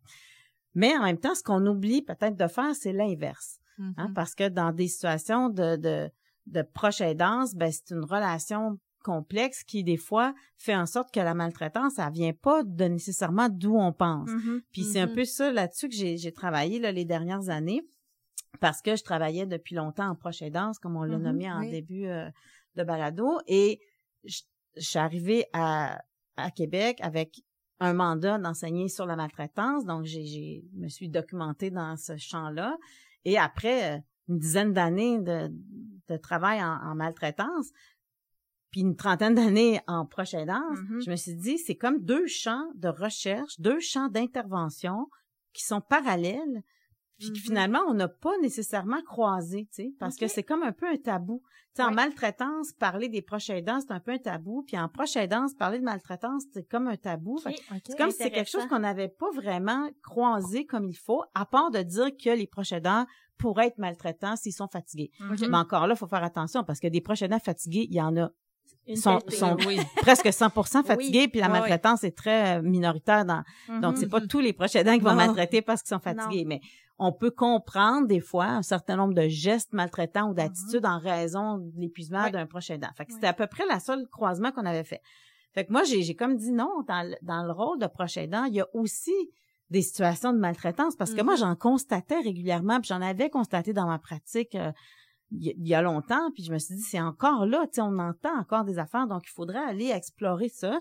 Et mm-hmm. justement, j'ai travaillé sur un projet de recherche qui, qui, qui voulait euh, sensibiliser euh, à la maltraitance envers les proches aidants. Donc, en début de projet de recherche, on fait toujours une recension d'écrit pour mm-hmm. voir qu'est-ce que les autres ont dit avant nous, mm-hmm, parce qu'on veut se distinguer de ce que les autres ont fait, puis on veut avancer la connaissance, donc aller un peu ailleurs.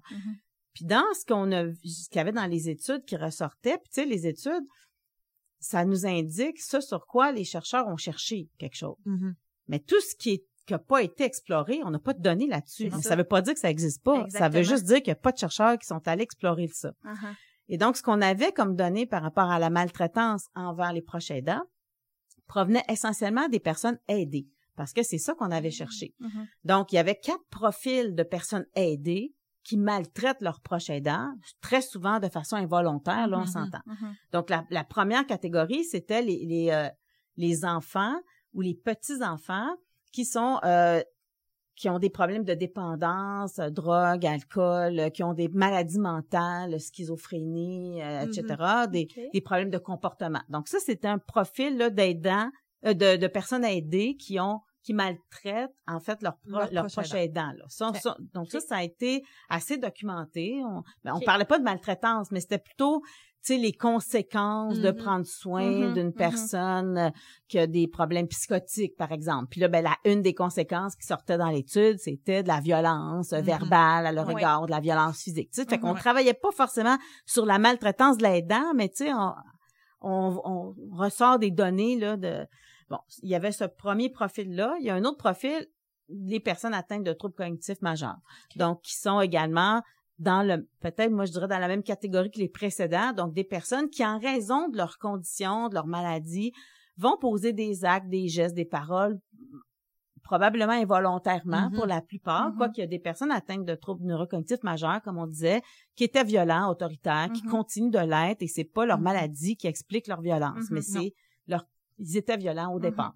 Ça, ça va être la troisième catégorie dont je vais vous parler. Donc, la deuxième, les déficits cognitifs fait en sorte qu'on peut devenir maltraitant envers son oui. aidant mm-hmm. sans mm-hmm. nécessairement le vouloir. Donc, ça, c'est une catégorie. Il y a une absence de jugement, de filtre aussi qui peut apparaître. Puis ça, ça a été très documenté parce qu'on a beaucoup cherché, tu sais, la maladie Alzheimer, c'est très documenté. La proche aidance avec la maladie Alzheimer, c'est très documenté. Donc, on avait beaucoup de résultats de ça, de, évidemment, de comportements là, maltraitants. Bon.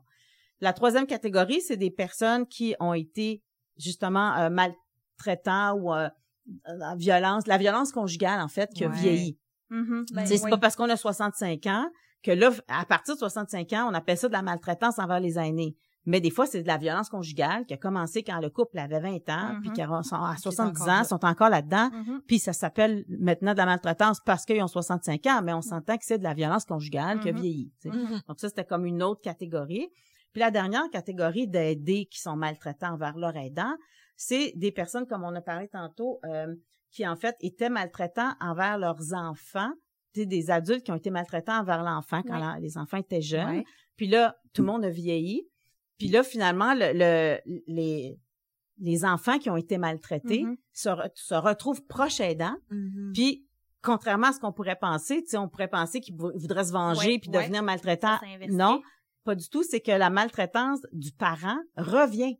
Donc, elle, elle avait ah. cessé pendant que le, mm, la, pendant l'adulte, l'âge adulte. Puis euh, une fois que là, ils sont dans une, euh, une relation de dépendance, de proche aidance, ben là, on dirait que le, c'est le l'aîné qui, qui se situe dans une situation de dépendance va, va mm.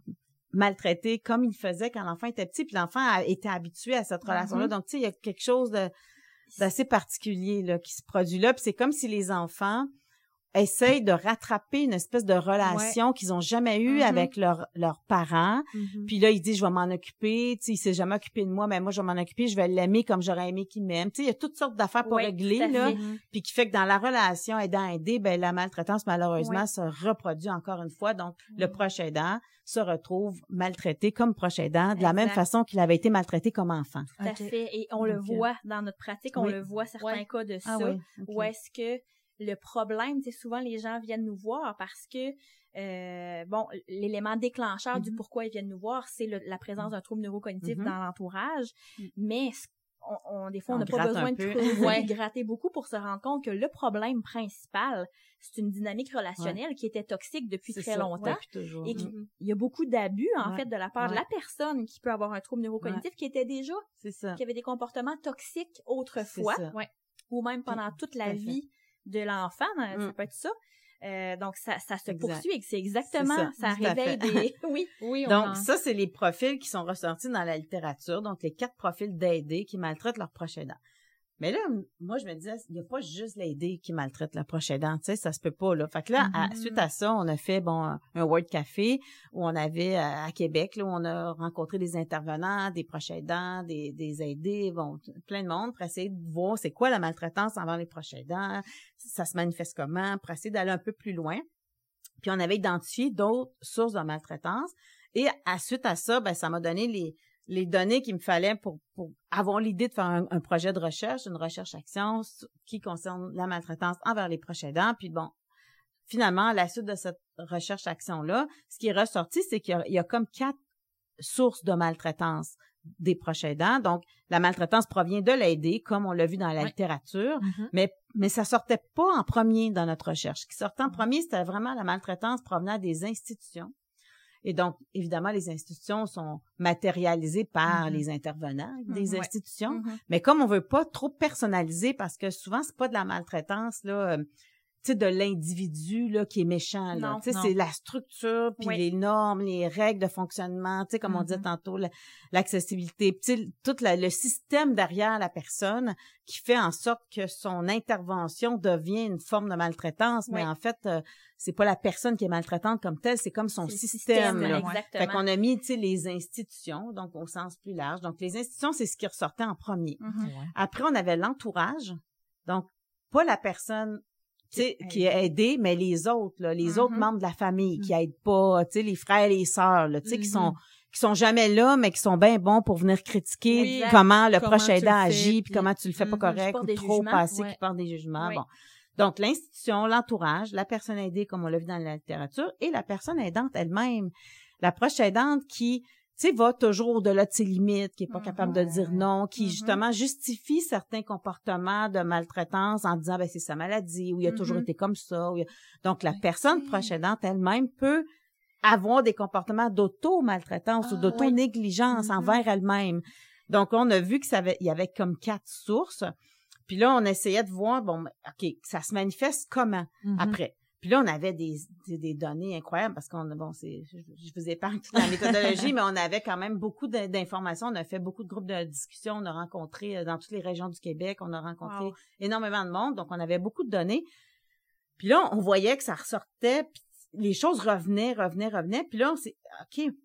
Donc là, on a pu euh, euh, mettre, tu sais, les, les, manifestations de la maltraitance, on a pu les catégoriser, en fait, en sept grandes euh, famille. Okay. Sept, puisque moi j'appelle dans le fond les manifestations de la maltraitance. Le, concrètement, ça se manifeste comment? Ouais. Mm-hmm. Puis là, les sept, je vais vous les nommer. La première, c'est imposer le rôle de proche aidant mm. ou le surresponsabiliser. Mm-hmm. Donc ça, c'est une forme de maltraitance envers le proche aidant. Mm-hmm.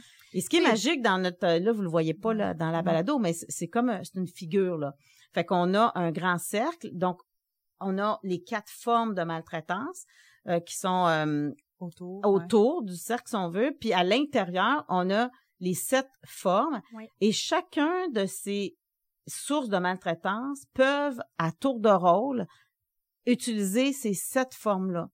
Donc, pas de la même façon, évidemment, mm-hmm. comme imposer le rôle, là ben le proche aidant, il s'impose lui-même son rôle. Les institutions mm-hmm. imposent le rôle, l'entourage impose le rôle, la personne aidée impose le rôle en ayant des attentes des fois disproportionnées ou tu sais, moi je veux pas que le CLSC vienne me laver, c'est mm-hmm. toi qui vas me laver. Moi je vais mourir ici. C'est ça, exact. Donc on voit bien l'exemple.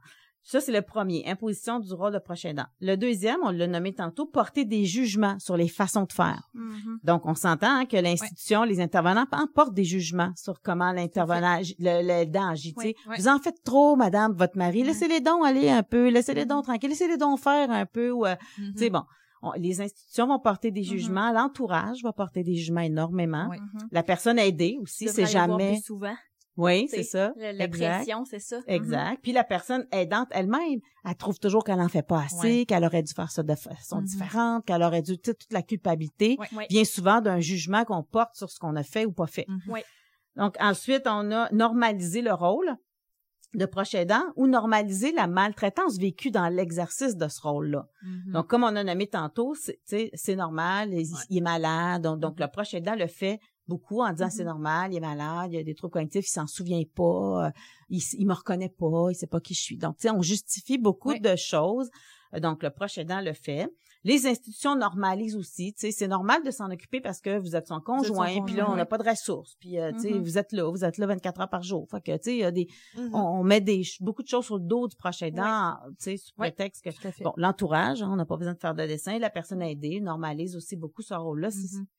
C'est correct de le faire, c'est normal que tu le fasses, tu sais, je vois pas pourquoi quelqu'un, on payerait quelqu'un pour faire ça, tu es capable de faire le ménage. Il y en a beaucoup qui disent, ben, il ferait la même chose pour moi. Oui, tout à fait. Tout à fait. Il, se met de la pression. On revient à là, c'est la personne elle-même qui, c'est ça, il y a la culpabilité, le sens du devoir. Ouais. Exact. Mm-hmm. Ensuite, on a nié l'expertise de la personne proche aidante. Ah. Donc, mm-hmm. autant l'institution va nier l'expertise, on a des mille exemples qu'on pourrait donner sur ça, hein, on tient pas compte de ce que le proche aidant dit quand elle explique les, symptômes, la maladie ou les, les comportements. C'est ça. Donc, on nie beaucoup cette expertise-là au niveau des institutions, surtout quand on arrive, tu sais, quand le, la personne est à domicile, là, on, on dit au proche aidant, occupez-vous-en, on, on, responsabilise, on mm-hmm. surresponsabilise le proche aidant.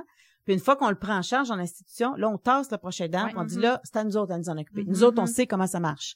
Mais l'autre, ça fait 15 ans qu'elle s'en occupe. Elle, elle, le connaît par cœur. Elle le connaît par cœur, mais là, ça compte plus. Parce que là, vous êtes chez nous, dans l'institution, puis dans l'institution, c'est de même ça marche. Donc là, on, ça se voit aussi quand c'est on euh, euh, quand vient le temps d'aller chercher le diagnostic. Des fois, les médecins prennent pas en considération le, le l'expertise puis les dires de, mm-hmm. du prochain aidant ben, euh, ben là il y a tel comportement tel comportement il croit pas, ou ah ben moi euh, je trouve qu'il a l'air correct. Tu ça aussi ça se voit on en entend. Puis des fois parce que le prochain aidant a pas les mots pour dire les mm-hmm. choses, hein, il nomme pas exactement les symptômes de la façon dont il faudrait que ce soit nommé, fait qu'on les croit pas ou on mm-hmm. comprend pas ce qu'ils veulent dire ou on cherche pas trop plus que ça parce que on n'a pas nommé les choses. Ou des fois parce que la personne agit des fois d'une façon un peu hors norme fait que ça, ça fait pas partie du tableau clinique habituel. Mm-hmm. Donc là, on exclut la, la proche aidante. Elle dit, ben il y a ça, il y a ça comme symptôme. Puis ça, on dirait c'est pas dans la liste. Fait qu'on mm-hmm. on l'exclut d'emblée mm-hmm. parce que on manque de c'est pas supposé d'être ça. C'est ça. Ouais.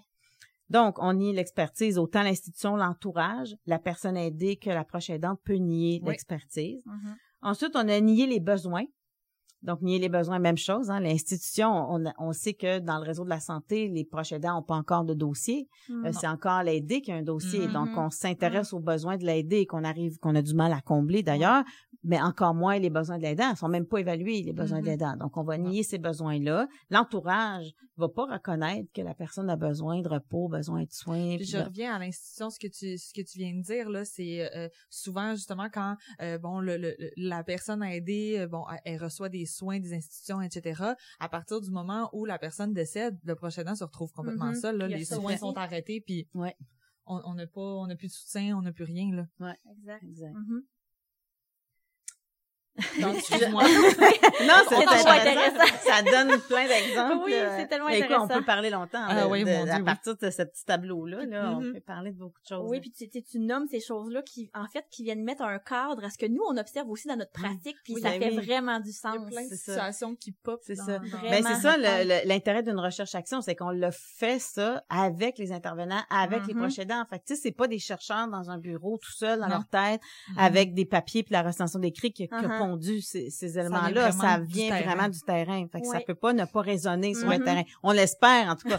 c'est sûr qu'on l'a, on l'a mis en mots plus beaux, là, on l'a articulé dans un petit schéma. Les gens nous ont pas donné un schéma de même, là, ils nous ont pas nommé ça de même. Il a fallu, tu sais, faire un travail de mm-hmm. conceptualisation pour arriver à ça. Mais, mais quand on le dit, qu'on en parle, les gens reconnaissent exactement tout ce mm-hmm. qu'on dit. Ça veut dire qu'on a réussi à le conceptualiser pour que ça, donc, je poursuis. Après la négation des besoins, donc autant l'institution, l'entourage, la personne aidée, même la proche aidante, ni ses propres besoins, hein, souvent.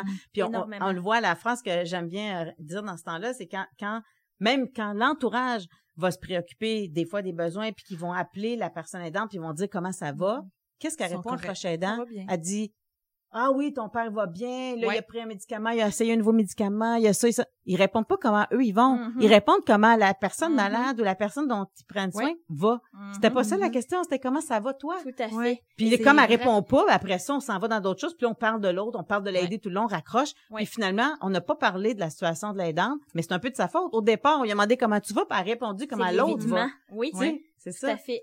Exact. vraiment, ça, ça fait, du sens. Donc, nier les besoins de la personne prochaine. Les gens, parce que les personnes ne veulent pas se plaindre non plus, ils veulent pas, ils, ils, mm-hmm. sous-estiment un peu ce qu'ils font et tout. ah non, non, tout est beau, ça va bien, ah oui, ça, ça, se passe bien. oui, effectivement, on en voit.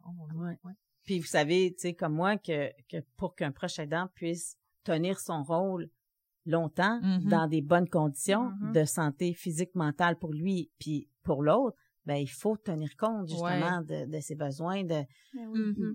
il faut reconnaître ça là qu'on peut pas faire ça tout seul tout le long la preuve c'est que, souvent quand on dit aux gens de prendre justement le temps pour eux prendre soin de soi ils savent pas comment. Non c'est ça. Souvent c'est comme ben c'est pas concret. Comment je fais ça, prendre soin de moi? Fait non, effectivement, leurs besoins, ils savent pas euh, euh, qu'est-ce qu'ils aiment, ils on dirait qu'ils se souviennent plus de qu'est-ce qu'ils aiment, c'est quoi leurs intérêts, etc. Ils savent pas comment le faire souvent, mais ils savent des, fois c'est aussi qu'ils ils, voient pas la pertinence de le faire ou bien qu'ils voient pas comment ils pourraient le faire, comment j'aurais le temps, comment j'aurais l'énergie, l'argent, il y a toutes sortes de raisons qui L'énergie, c'est ça, souvent, elle n'est plus là, la, personne va, va se mettre à réfléchir à comment je pourrais prendre soin de moi et tout mm. ça, mais juste le, juste le fait d'y penser puis de dire qu'il faut mettre quelque chose en, branle, mm. on n'a plus d'énergie, la batterie est, comme presque à off.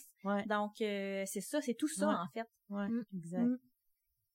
Puis une fois qu'on le nomme, ben tu sais, si on voit que ces éléments-là, ça constitue de la maltraitance envers le prochain aidant, ben tu sais, ça mm-hmm. nous permet de prendre un petit recul puis de dire OK, attends une minute, qu'est-ce que je pourrais faire différemment mm-hmm. Parce que tout ça, il y a rien d'immuable là-dedans. On est mm-hmm. capable de bouger. Là, il y a des choses qui sont facilement corrigeable à, partir du moment où on le sait, mm-hmm. qu'on en prend conscience puis qu'on a une volonté de changer. Tu sais, mm-hmm. c'est pas toutes des affaires qui coûtent des millions là. Non, non, non. Tu sais, c'est juste de reconnaître certaines choses des fois. Euh, mm-hmm.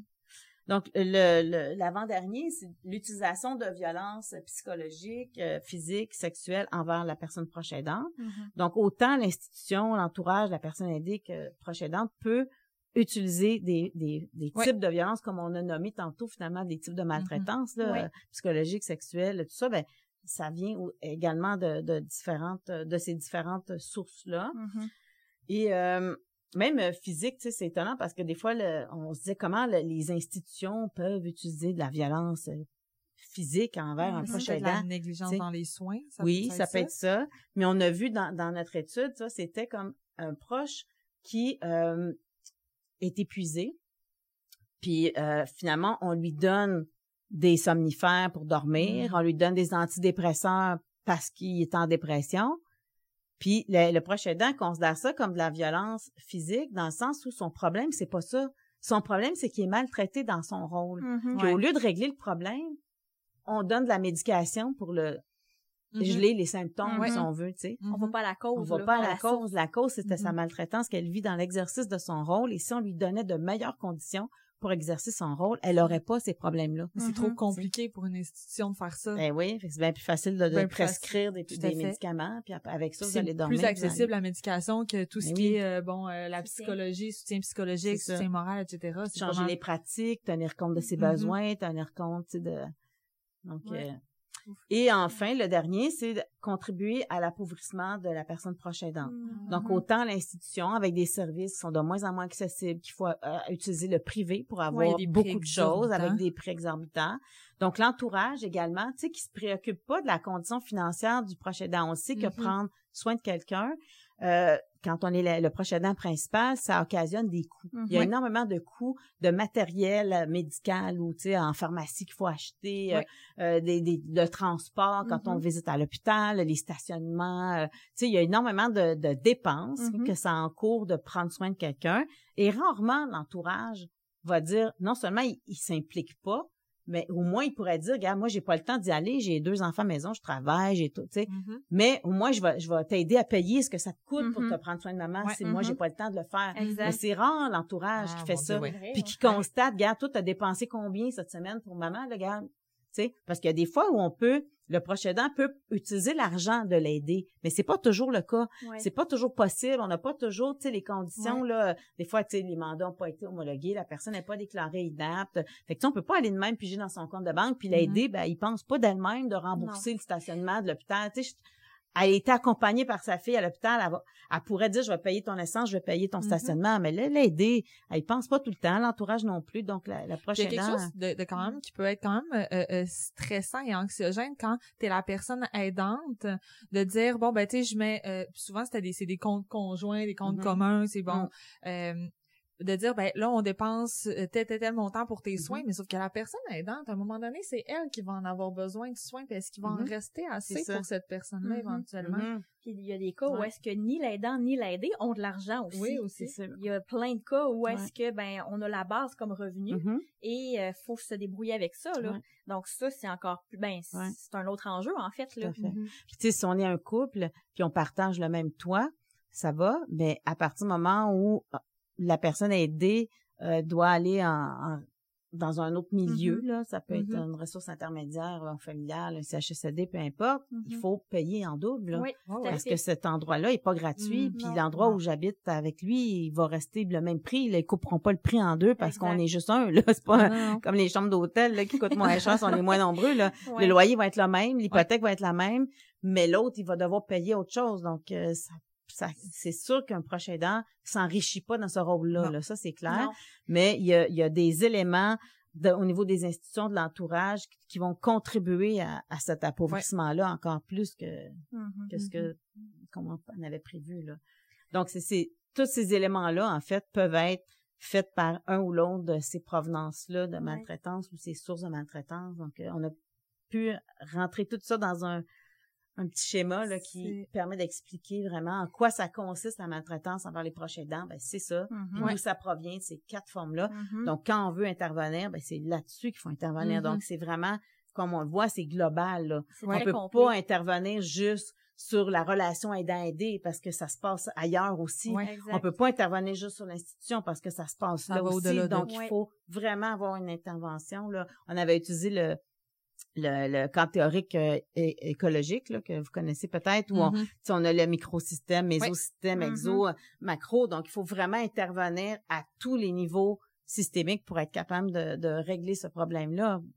Parce que ça, c'est pas qu'il y a pas qu'une seule cause, il y a pas qu'une seule provenance, puis il y a pas qu'une manifestation. Donc, il faut travailler partout en même temps. Puis à la mm-hmm. base, c'est d'être conscient. Euh, c'est vraiment de conscientiser tout ça. C'est la première étape là. Ouais. Euh, c'est très, très, très intéressant. Tellement. Puis ça m'amène à parler de la bientraitance. oui, c'est là que t'allais aussi. Finir avec ça. finir avec ça, je pense que ça, ça serait vraiment un bon euh, finir en beauté.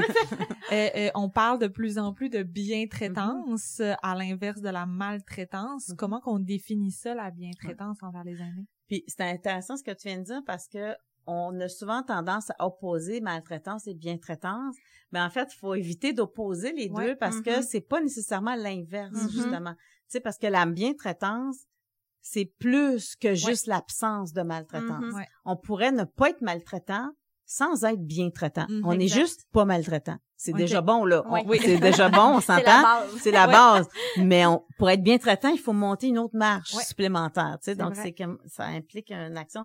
Puis là, dans le, dernier plan d'action euh, gouvernemental de lutte contre la maltraitance, dans le troisième plan qu'on a maintenant, là, 2022-2027, euh, on a, redéfini la bientraitance parce que dans le deux, dans le premier plan, on n'en parlait pas du tout. C'était la maltraitance. On était à, nos tout débuts au Québec. Il mm-hmm. fallait, tu sais, le mettre l'accent sur la maltraitance. Donc, mm-hmm. on a vraiment mis l'accent là-dessus. Dans le deuxième plan, on a fait, on a commencé un, tour, un virage mm-hmm pour aller vers la bientraitance. On avait vraiment mis ça en, exergue, mais là, c'est vraiment dans, le troisième plan, on voit là, que la bientraitance prend vraiment plus de place. Et là, on a mm-hmm. modifié la définition. Et encore là, bon, c'est une longue définition là, que, que je pourrais peut-être vous lire. La bientraitance, c'est une approche qui valorise le respect de toute personne, ses besoins, ses demandes et ses choix, y compris ses refus. Elle s'exprime par des attentions et des attitudes, un savoir-être et un savoir-faire collaboratif respectueux des valeurs, de la culture, des croyances, du parcours de vie et des droits et libertés des personnes. Elle s'exerce par des individus, des organisations ou des collectivités qui, par leurs actions, placent le bien-être des personnes au cœur de leurs préoccupations. Elle se construit par des interactions et une recherche continue d'adaptation à l'autre et à son environnement. Donc, il y a mm-hmm. plein d'éléments là-dedans sur lesquels on pourrait revenir, là, mm-hmm, mm-hmm. bon, peut-être on n'aura pas le temps de, de, faire maintenant, mais de voir que la bientraitance, tu sais, c'est pas juste une affaire de relation entre deux personnes, mm-hmm. tu sais, d'être poli, de dire merci, de demander comment ça va. ça peut être ça, mais ça va bien plus loin que ça. Mm-hmm. Puis ça implique aussi les, tu sais, c'est c'est culturel, c'est dans les valeurs, ça implique les organisations, donc c'est pas que que relationnel. Exact. Puis en même temps, c'est différent de la bienveillance. Ouais. Donc c'est ça qu'il faut aussi faire attention parce que la, la, bienveillance, c'est comme une expression qui qui va c'est l'expression de l'attention, de la gentillesse, de l'empathie, de la sollicitude, de l'indulgence qui repose sur le bien-être envers une personne. Ça c'est plus ou moins il y a plein de définitions, mais ça c'est une définition de la mm-hmm. bienveillance qu'on a là, dans le plan d'action. Mais la bientraitance, elle partage ça, tout ça, mais c'est qu'on a en plus, en quoi elle se distingue finalement de la bienveillance, c'est qu'elle se distingue par la prise en compte du point de vue de l'autre avant toute action. Parce que tu peux poser une action bienveillante envers quelqu'un, selon toi, qui est bienveillant. Mais peut-être c'est pas bienveillant pendant mm-hmm. tout. Exact. Tu sais, je sais pas, moi, tu vois quelqu'un qui, qui, a l'air d'avoir froid, tu met une petite couverture, ça peut être bienveillant, mais peut-être qu'elle a pas froid, là, elle a peut-être mal, puis ton action finalement a rien donné. Ça, mm-hmm. tu sais, fait que c'est pas de la bientraitance parce que si tu veux être bien traitant, tu aurais essayé de comprendre c'est quoi exactement son besoin. Mm-hmm. Tu aurais vérifié avec elle, est-ce que vous voulez une couverture, puis la personne a te fait ça peut pas parler, elle, t'exprime que, que non, c'est pas ça, puis parce qu'en fait, elle a mal, puis mm-hmm. c'est autre chose qu'il faudrait faire. C'est pas une couverture qu'il faut lui donner, c'est un, je sais pas, un antidouleur, par exemple. Donc, ton, ton geste de bienveillance de mettre une couverture est pas mm-hmm. forcément de la bientraitance. Donc, uh-huh. la bientraitance va demander qu'on valide, qu'on vérifie auprès de la personne si c'est la uh-huh. bonne action à poser,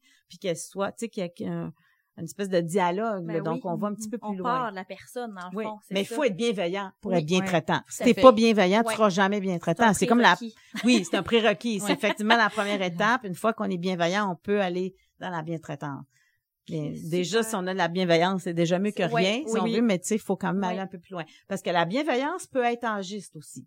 Tout à fait. tout à fait. Donc, il y a beaucoup de bienveillance envers les aînés qui ont un petit un petit relais en en arrière. Là. Oui, puis c'est, on parle aussi des étiquettes, toute mhm. l'ampleur de, des étiquettes quand on connaît pas, mhm. euh, par exemple, la réalité d'une personne qui est aînée. Puis en plus, quand on mhm. connaît pas la maladie, on, là, on parle des troubles neurocognitifs. Donc, je suppose que les besoins de la personne, c'est ça. Je suppose que c'est ça sa réalité, alors que j'en ai aucune idée finalement. Les suppositions sont basées vraiment sur sa situation, sur une étiquette.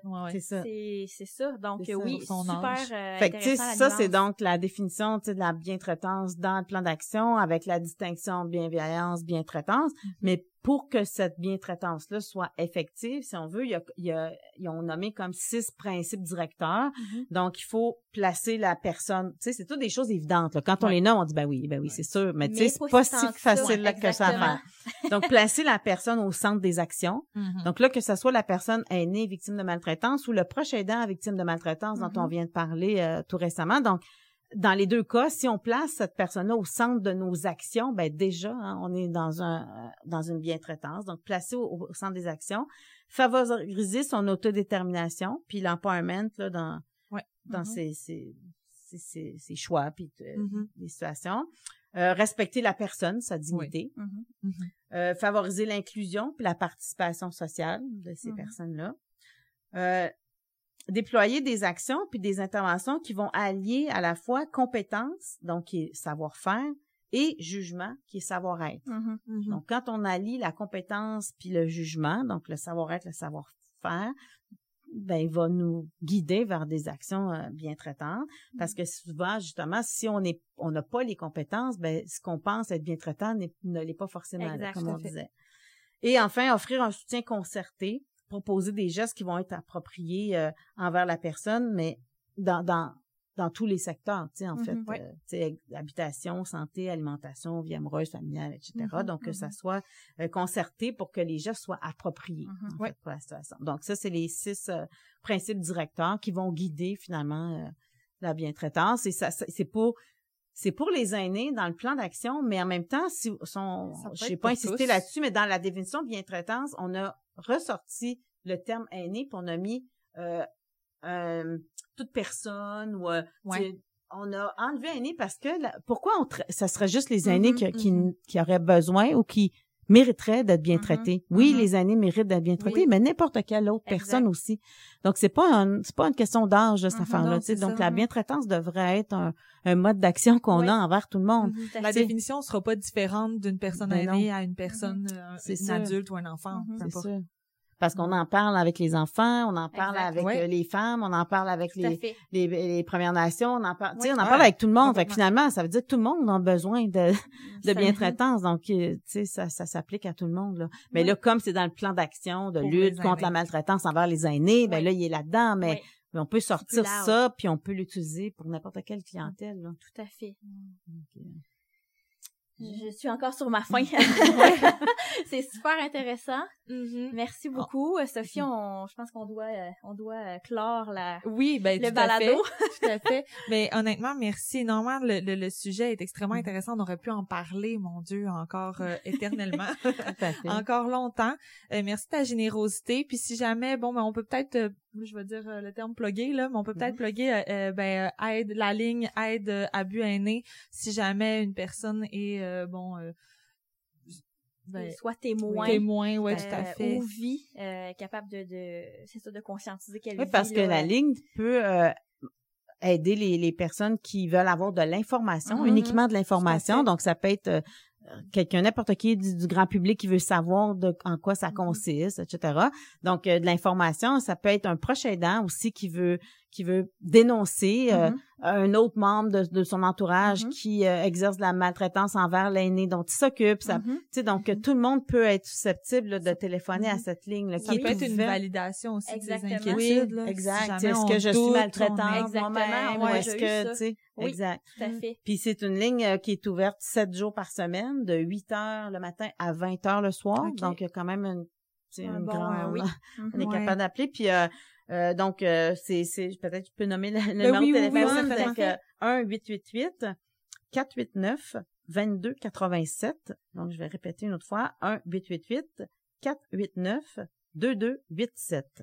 On pourra le mettre, euh, on pourra le mettre dans la définition là, mm-hmm. pour que les gens puissent s'y référer si jamais Donc, tu sais, on peut prendre de l'information là, on mm. peut valider des choses, mais on peut, si on a si quelqu'un veut faire une dénonciation mm-hmm. d'une situation de maltraitance et qui sait pas où s'adresser, mm-hmm. ben peut-être la ligne peut leur indiquer à quel endroit. Parce mm-hmm. qu'il y a des, des formes de maltraitance qui, qui, doivent être dénoncées à la police, il y en a d'autres ça va être à, l'autorité des marchés financiers, d'autres ça va être au commissaire aux plaintes, euh, au CIUS, mais tu sais on sait pas trop là des fois où où on ah peut euh, où on peut appeler, où on peut dénoncer, mais la ligne d'abus va guider les gens à savoir où on dénonce la situation de la maltraitance. Euh, merci, beaucoup. Merci à vous pour l'invitation. Merci beaucoup, Sophie. merci d'avoir été à l'écoute de cet épisode de notre balado Le passé au présent. Nous vous invitons à suivre la page de la Société Alzheimer de Québec sur les réseaux sociaux pour avoir un accès exclusif à notre calendrier d'activités ainsi qu'à diverses informations concernant les troubles neurocognitifs. Restez à l'affût, d'autres épisodes tout aussi intéressants seront bientôt disponibles.